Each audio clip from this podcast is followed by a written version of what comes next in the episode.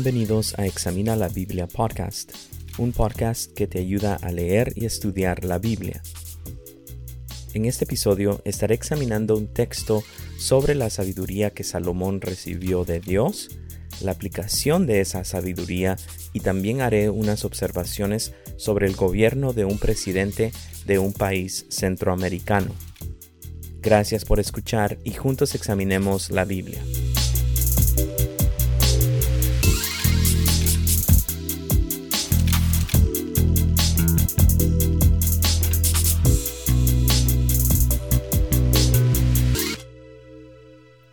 El texto que voy a examinar en este episodio se encuentra en Segunda de Crónicas capítulo 1 del versículo 6 al 13. Estaré leyendo de la versión Nueva Biblia de las Américas. Segunda de Crónicas capítulo 1 versículos 6 al 13 dice así.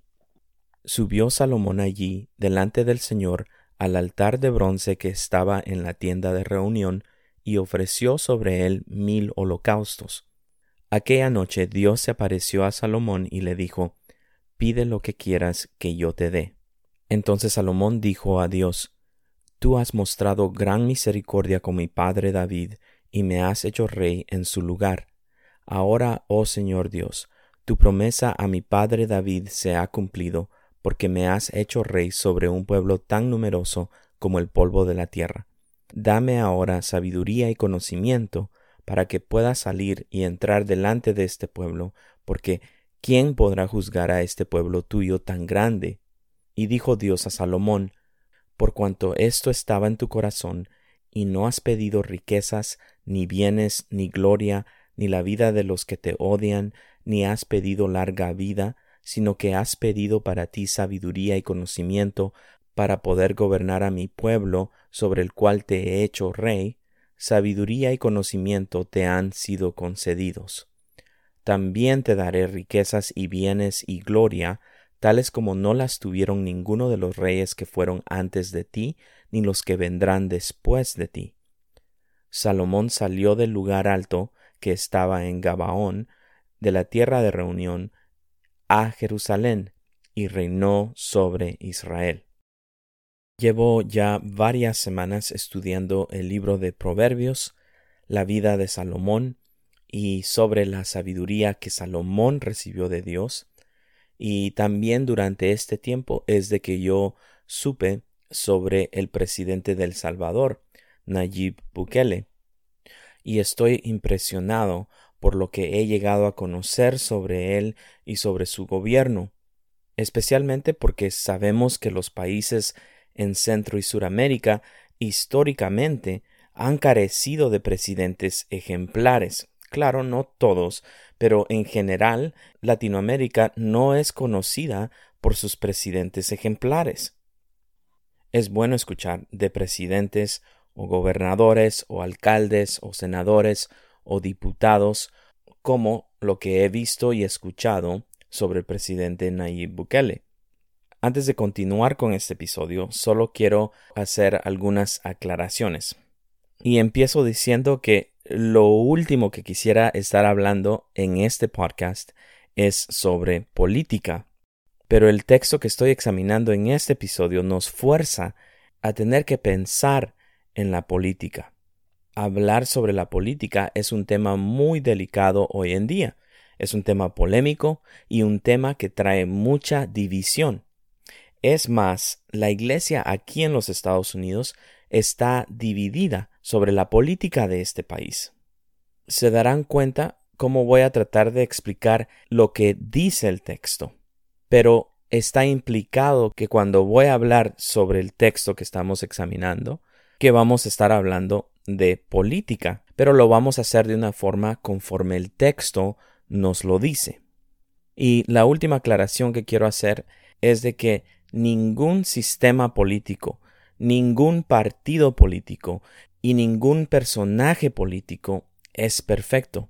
Por tan bueno que sea el sistema político, el partido político o el personaje político, ninguno de estos funciona al 100% para el beneficio del pueblo, porque el común denominador en cada sistema político es el ser humano. Entonces, mientras tanto que el hombre quiera gobernar aquí en la tierra, no lo va a poder hacer perfectamente. Algunos van a tener más éxito que otros, pero el problema realmente es el corazón del hombre. Regresemos al texto entonces, y se sabe que Salomón, cuando asciende al trono, tenía entre unos 15 a 25 años de edad, era muy joven él. Y Salomón lo sabía. Pero Salomón temía a Dios, y por lo tanto él va y le ofrece sacrificios a Dios, y Dios se le aparece a Salomón. Y Dios le dice, pídeme lo que quieras que yo te dé. Y sabiendo que él no tenía la experiencia para poder gobernar, le pide a Dios sabiduría y conocimiento. Y es bien interesante la respuesta que Dios le da. Segunda de Crónicas capítulo 1 versículo 11 dice, Y dijo Dios a Salomón, por cuanto esto estaba en tu corazón, y no has pedido riquezas, ni bienes, ni gloria, ni la vida de los que te odian, ni aun has pedido larga vida, sino que has pedido para ti sabiduría y conocimiento para poder gobernar a mi pueblo, sobre el cual te he hecho rey. Y el versículo 12 dice, sabiduría y conocimiento te han sido concedidos. Entonces vemos que Salomón no estaba interesado en riquezas, no estaba interesado en amasar bienes, no estaba interesado en recibir la gloria de las personas, tampoco estaba interesado en la vida de los que lo odiaban, ni estaba interesado en vivir largos días, por así decirlo, sino que él estaba consciente del llamado de Dios a su vida. Dios fue el que había elegido a Salomón para que ascendiera al trono después de su padre David. Y Salomón, siendo un joven inexperto, le pide sabiduría a Dios, y le pide sabiduría no para impresionar a sus amigos, o a su familia, o al pueblo de Israel.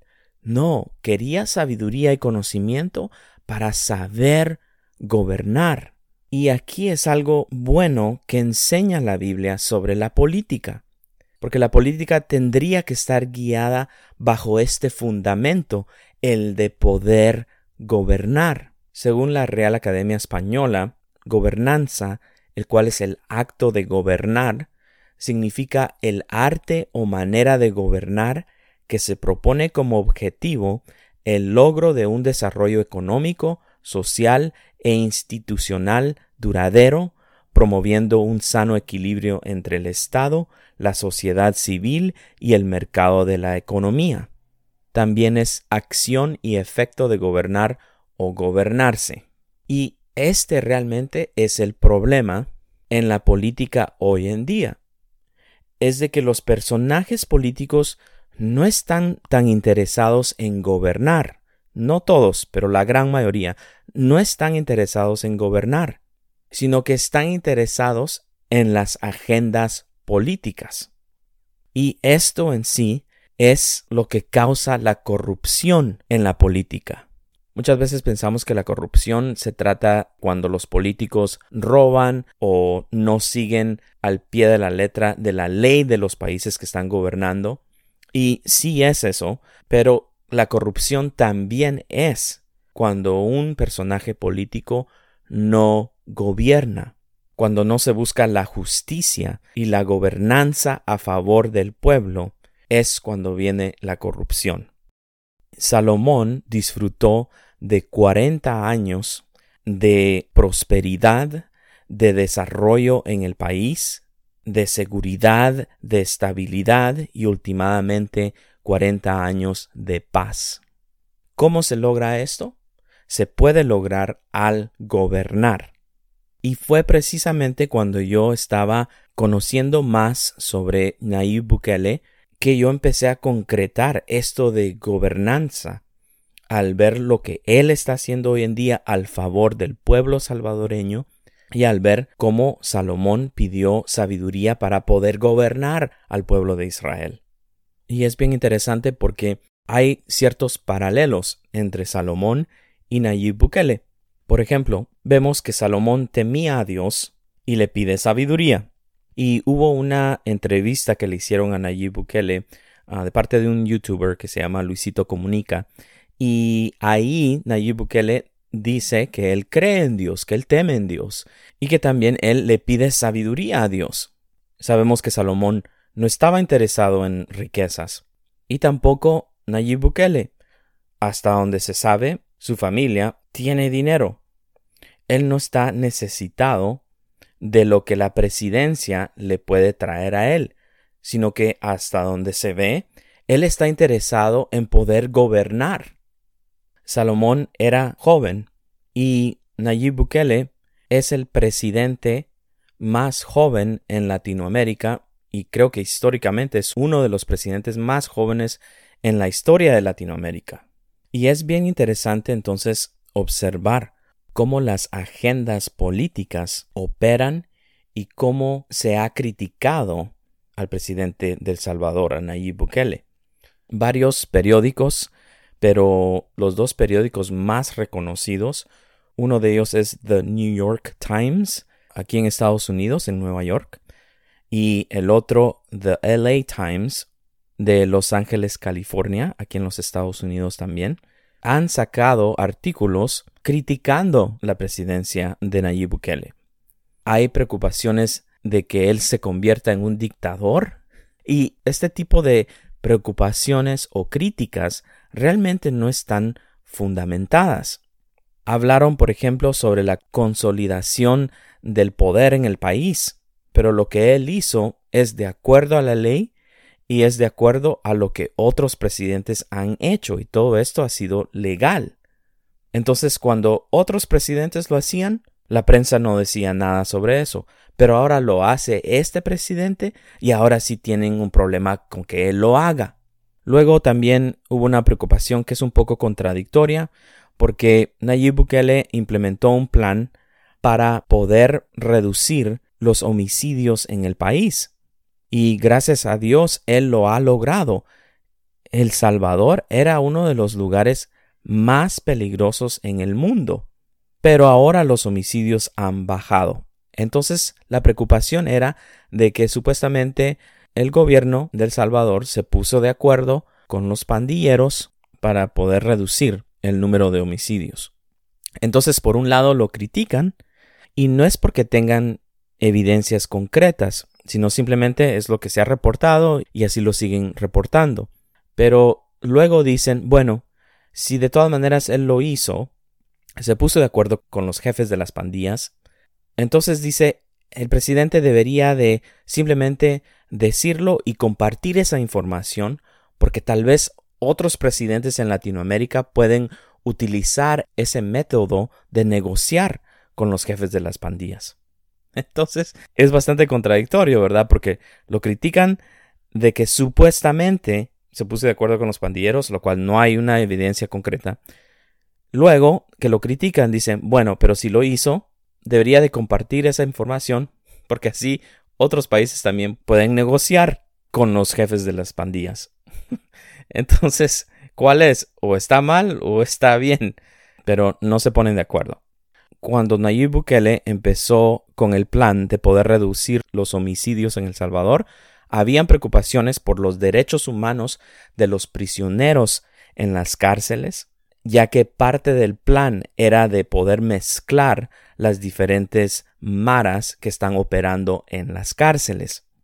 Y la prensa tuvo acceso a estas cárceles y es bien interesante porque cuando miramos en las redes sociales y les hacían preguntas a los prisioneros, ellos decían, sí, bueno, hemos estado incomunicados con nuestras familias. Dice, pero nosotros lo que estamos buscando es rehabilitación. Esta es una de las cosas que en las entrevistas se ve mucho, de que los pandilleros que estaban en las cárceles estaban conscientes de por qué estaban ahí y estaban conscientes de su condición y estaban conscientes de su necesidad de decir, nosotros queremos ser rehabilitados a nuestra sociedad. Después hasta lo criticaron sobre un equipo médico que Estados Unidos le estaba donando al Salvador. Y lo que sucedió fue de que cuando el equipo médico estaba siendo transportado de los Estados Unidos al Salvador, en Estados Unidos, en el estado de la Florida, aparentemente asaltaron a los camiones que llevaban ese equipo médico. Entonces la prensa, y esto se puede ver en las redes sociales, le cuestiona a Nayib Bukele diciendo, bueno, ¿y tú vas a dar un tipo de declaración sobre el atraso de este equipo médico? Y Nayib Bukele responde y dice, bueno, yo ahorita no tengo ninguna declaración, dice, porque nosotros no estamos pagando por este equipo médico. Estados Unidos nos lo está donando. Entonces, si ellos experimentaron un atraso, pues nosotros, ¿qué podemos hacer? Sería diferente, dice él, si ellos hubieran comprado el equipo. Entonces, si tienen como tratar de pedir cuentas. Entonces él dice, no, pues ya se comunicaron con nosotros y dijeron que de todas maneras iba a venir ese equipo, solo que viene atrasado. Y es bien interesante porque la oposición de, de la presidencia de Nayib Bukele estaban diciendo, tal vez fue Nayib Bukele que se robó ese equipo médico. Tal vez ni siquiera es cierto eso, lo del atraso del equipo médico. Y cuenta Nayib Bukele que eso aparentemente le afectó. ¿Verdad? Decía, ¿cómo es que ellos pueden creer de que yo me estoy robando este equipo médico? Y él no cuenta que le afectó, pero yo creo que le afectó porque dice que él siguió pensando en eso. ¿Por qué me están acusando falsamente? Y después de estarlo pensando, dice que le llegó una respuesta. Y dice que él dijo, ah, ya sé por qué. Porque el ladrón piensa como ladrón. Entonces, si ellos antes se robaban las cosas y ahora hay una donación que no ha llegado, pues ha de ser porque Nayib Bukele también está robando. Y luego él también cuenta una historia que yo creo que es muy triste. Dice que hace años hubo un huracán que afectó al pueblo del Salvador y que un país europeo le dio una donación de leche al Salvador.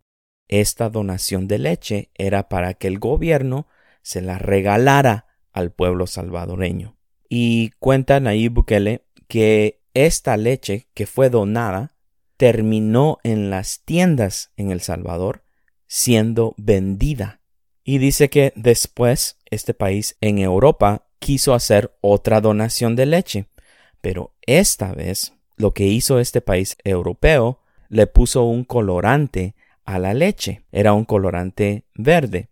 Era un colorante de comida. En ninguna manera afectaba a la leche. Y dice que el gobierno entonces, porque no era Nayib Bukele presidente en ese entonces, pero que el gobierno en ese entonces, al darse cuenta que la leche tendría este colorante, no aceptó la donación de leche. Imagínense entonces cuando el gobierno tiene que estar dispuesto a poder gobernar, toma este tipo de postura de negarle al pueblo algo tan básico como lo es la leche. La leche es para todos, pero sabemos que la leche lo necesitan los niños. Pero aún así, el gobierno tan corrupto rechazó la donación porque entonces significaba que ya no podían robarse la leche. Así de bajo han caído los gobiernos. Proverbios capítulo 29 versículo 2 dice, Cuando los justos aumentan, el pueblo se alegra, pero cuando el impío gobierna, el pueblo gime. Y Latinoamérica es uno de los ejemplos de este proverbio cuando el impío gobierna, el pueblo gime. Yo quiero pedirte que consideres entonces el de poder orar por el presidente del Salvador, por Nayib Bukele. Si tú haces una búsqueda, vas a encontrar que en las redes sociales él en algún momento está enseñando sobre el libro de Proverbios. Esto lo encontré muy recientemente. Y hace años él, él hizo esto, estuvo enseñando sobre Proverbios. Pero quiero que consideres orar por este presidente para que Dios le continúe dando sabiduría. En su cuenta de Twitter, él dice que es un instrumento de Dios. Y por todo lo que yo he encontrado es de que él realmente está gobernando al favor del pueblo salvadoreño. Entonces, tenemos que orar por él, que Dios le continúe dando sabiduría, que Dios lo proteja a él, a su familia, a su gabinete, a todos los que están trabajando para el bienestar del pueblo salvadoreño, para que puedan surgir muchos Nayib Bukeles, y no solamente en El Salvador, sino que en toda Latinoamérica. Saben que si van a ver los videos que hay en las redes sociales sobre Nayib Bukele, esos videos están llenos de comentarios a favor de Nayib Bukele, no solamente del pueblo salvadoreño, pero también hay muchos comentarios de personas de toda Latinoamérica, de México, de Estados Unidos, y todos admirados de este presidente. Unos hasta dicen, hasta envidia tenemos porque quisiéramos tener un presidente en nuestros países como lo es Nayib Bukele. ¿Por qué? Porque otra vez, cuando los justos aumentan, el pueblo se alegra, dice Proverbios. Y aquí cuando habla de los justos, está hablando de las personas que gobiernan justamente. Entonces por eso se entiende la otra parte donde dice, pero cuando el impío gobierna, el pueblo gime. Y nuestros países gimen por la injusticia de parte de los gobiernos. gracias a Dios no solamente está Nayib Bukele, hay otros personajes también que están surgiendo, no solamente ahí en el país, pero en otros países también. Solo para darles otro ejemplo, está el gobernador electo, creo que es todavía Samuel García, del estado de Nuevo León en México. Esperamos que él pueda también saber gobernar, tiene un buen plan para gobernar el estado de Nuevo León en México, y a nosotros nos queda orar por estas personas, no para que muevan sus agendas políticas, sino para que sepan gobernar a favor del pueblo. Concluyo ya. Muchos años después del rey Salomón, hijo de David, nació otro hijo de David, de este otro hijo, la Biblia dice, Este será grande y será llamado Hijo del Altísimo, y el Señor Dios le dará el trono de David su padre, y reinará sobre la casa de Jacob para siempre, y su reino no tendrá fin. Apocalipsis capítulo 19 versículo 6 dice, y oí como la voz de una gran multitud, como el estruendo de muchas aguas, y como la voz de grandes truenos que decía, Aleluya, porque el Señor nuestro Dios Todopoderoso reina. Luego el versículo once en adelante dice, entonces vi el cielo abierto, y he aquí un caballo blanco, y el que lo montaba se llamaba fiel y verdadero, y con justicia juzga y pelea sus ojos eran como llama de fuego, y había en su cabeza muchas diademas, y tenía un nombre escrito que ninguno conocía sino él mismo. Estaba vestido de una ropa teñida en sangre, y su nombre es el Verbo de Dios. Y los ejércitos celestiales, vestidos de lino finísimo, blanco y limpio, le seguían en caballos blancos. De su boca sale una espada aguda para herir con ella a las naciones, y él las regirá con vara de hierro, y él pisa el lagar del vino, del furor y de la ira del Dios Todopoderoso, y en su vestidura y en su muslo tiene escrito este nombre, Rey de Reyes y Señor de Señores. Jesús es la única esperanza para la humanidad, y la humanidad gime para tener un gobernador justo, pero no se va a encontrar en un sistema político, en un orden mundial, en una figura política, sino que se encuentra en la obra y la persona de Jesucristo. Él vino al mundo como un servidor, a tal manera que dio su vida por los demás, pero prometió regresar una segunda vez para vencer a sus enemigos y para poder establecer su trono para siempre. En Él confiemos. Una vez más, gracias por escuchar y hasta el próximo episodio.